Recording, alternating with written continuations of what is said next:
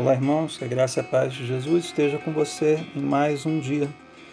Nós hoje iniciaremos uma nova jornada, uma nova jornada, um novo livro. Primeira carta de Pedro, primeira carta do apóstolo Pedro. Ah, nós vamos percorrer essa carta, verso a verso, capítulo a capítulo, ah, entendendo um pouquinho né, de como Pedro orienta a igreja quando o assunto é o sofrimento, né, quando o assunto é a aflição. Né?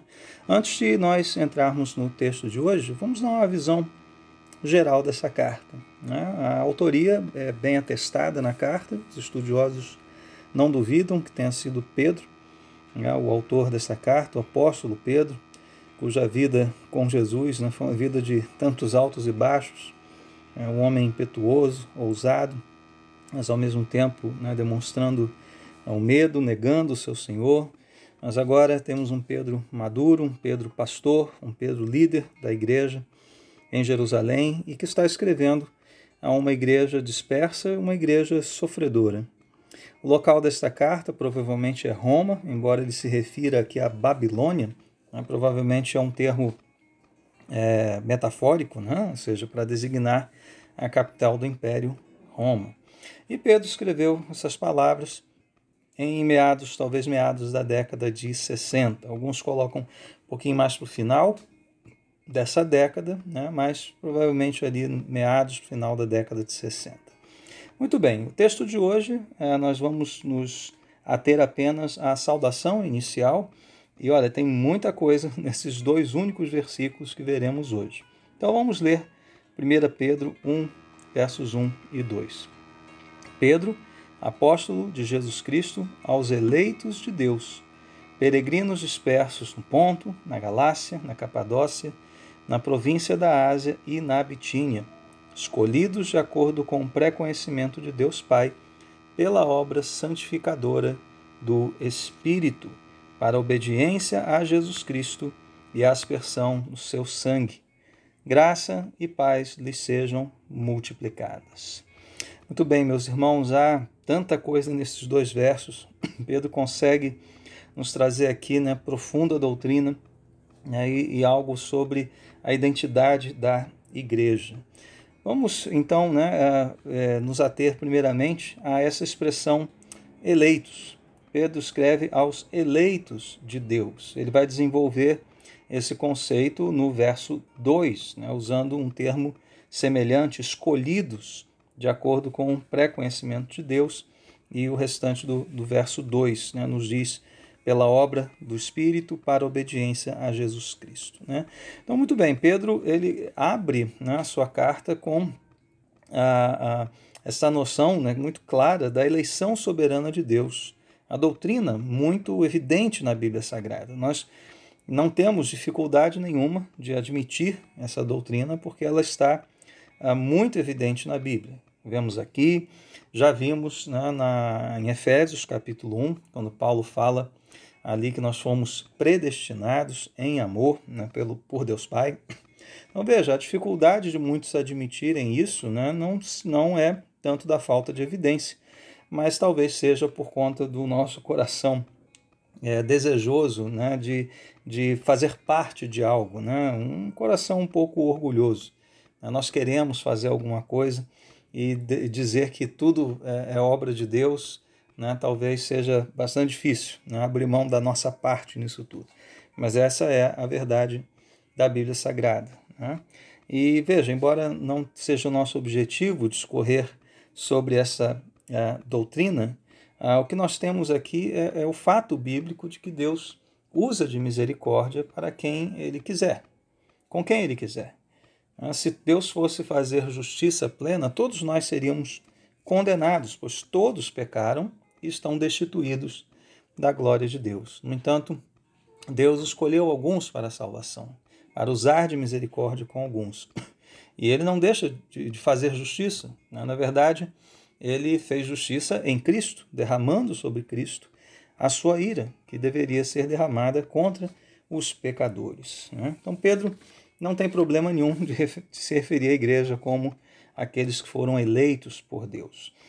Fomos escolhidos de acordo, está no verso 2, né, de acordo com o pré-conhecimento de Deus. Aqui o termo não quer dizer que Deus tenha olhado para o futuro, viu que alguns teriam fé e aí sim os escolheu. Não.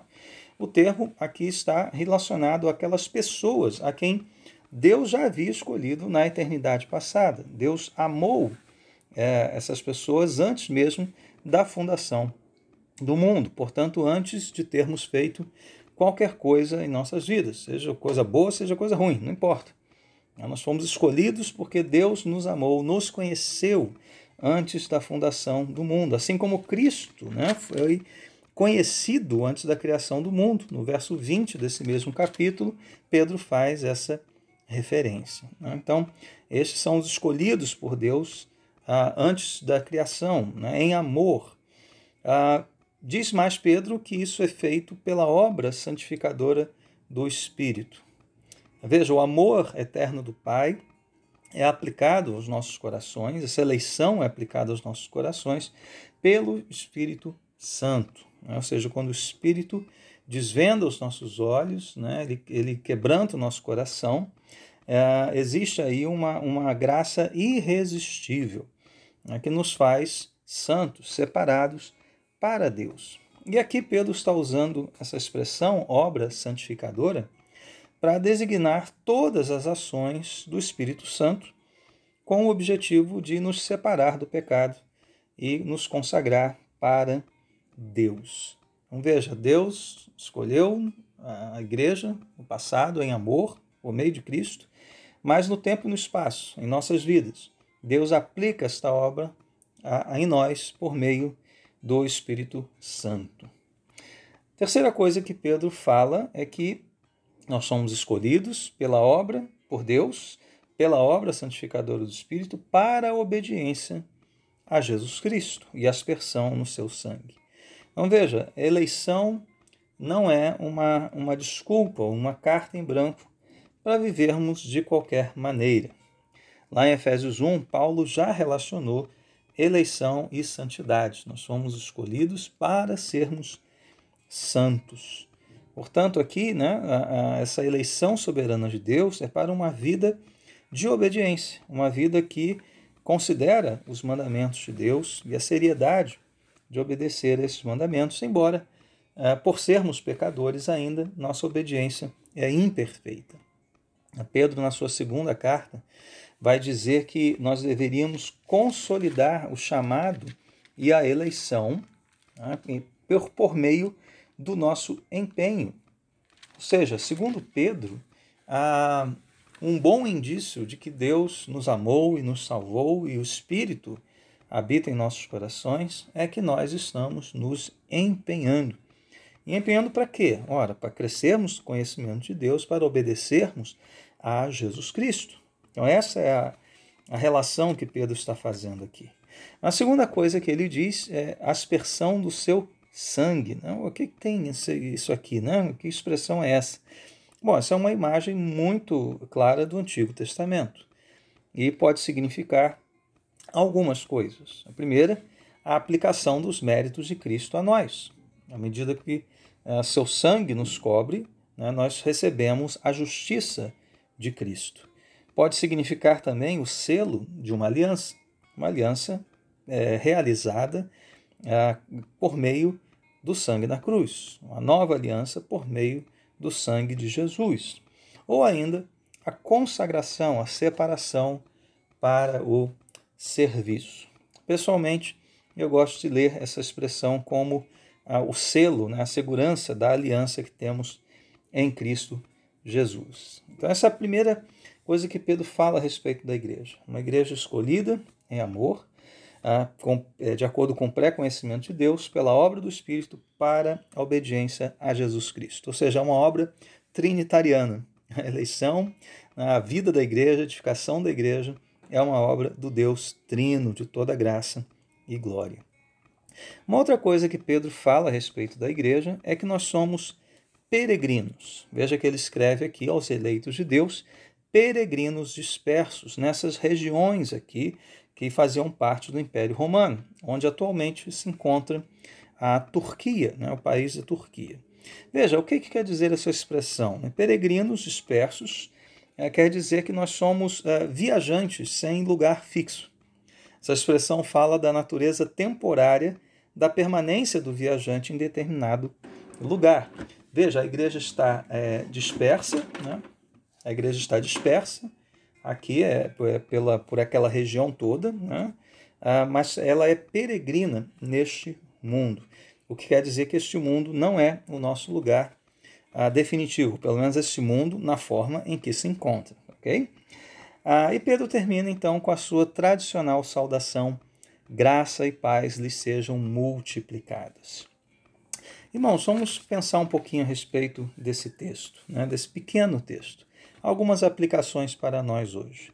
Em primeiro lugar, por que, que Pedro fala tanto aqui dessa eleição trinitária? Né? Pedro quer dizer para a igreja, né, quer é, encorajar a igreja, nos falando que a nossa salvação está segura nas mãos de Deus. Se Deus nos escolheu, se o Espírito tem nos santificado e se ah, temos aliança por, por meio de Jesus Cristo, estamos caminhando em obediência, a nossa salvação está assegurada. Aqueles a quem Deus escolheu, Ele levará até o fim. Ah, se Ele escolheu, Ele nos santificou, Ele vai nos glorificar, Ele vai nos redimir por completo. Então, irmãos, nós podemos cantar que segurança sou de Jesus. Há segurança na nossa salvação, porque foi Deus é o autor da nossa salvação. Segunda coisa que nós temos que enfatizar aqui é que este mundo, esta presente época, não é o nosso destino final. Pedro mesmo diz que nós aguardamos novos céus e nova terra, nos quais habita a justiça. Então, esse é o nosso destino final. Enquanto aqui estivermos, somos peregrinos.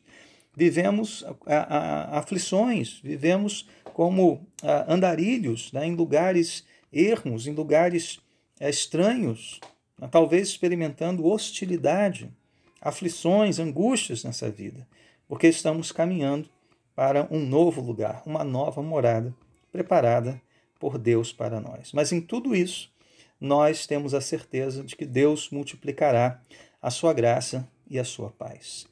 Deus manterá o nosso coração guardado na sua paz. É essa certeza que Pedro quer nos passar. É esta certeza que temos na palavra de Deus. Você está certo disso? Você está caminhando? Você está crescendo? Você entende que neste mundo é, nós teríamos aflições, mas algo novo e melhor nos aguarda um dia. Vamos orar então. Nosso Deus e Pai, obrigado, Senhor, por essa palavra. Obrigado por esse encorajamento.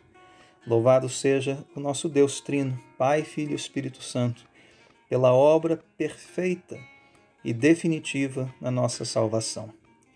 Ó Deus, que o Senhor proteja a tua igreja peregrina, que o Senhor guarde os teus eleitos na tua paz, e que o Senhor multiplique graça em nossos corações. É o que eu te peço. Em nome de Jesus. Amém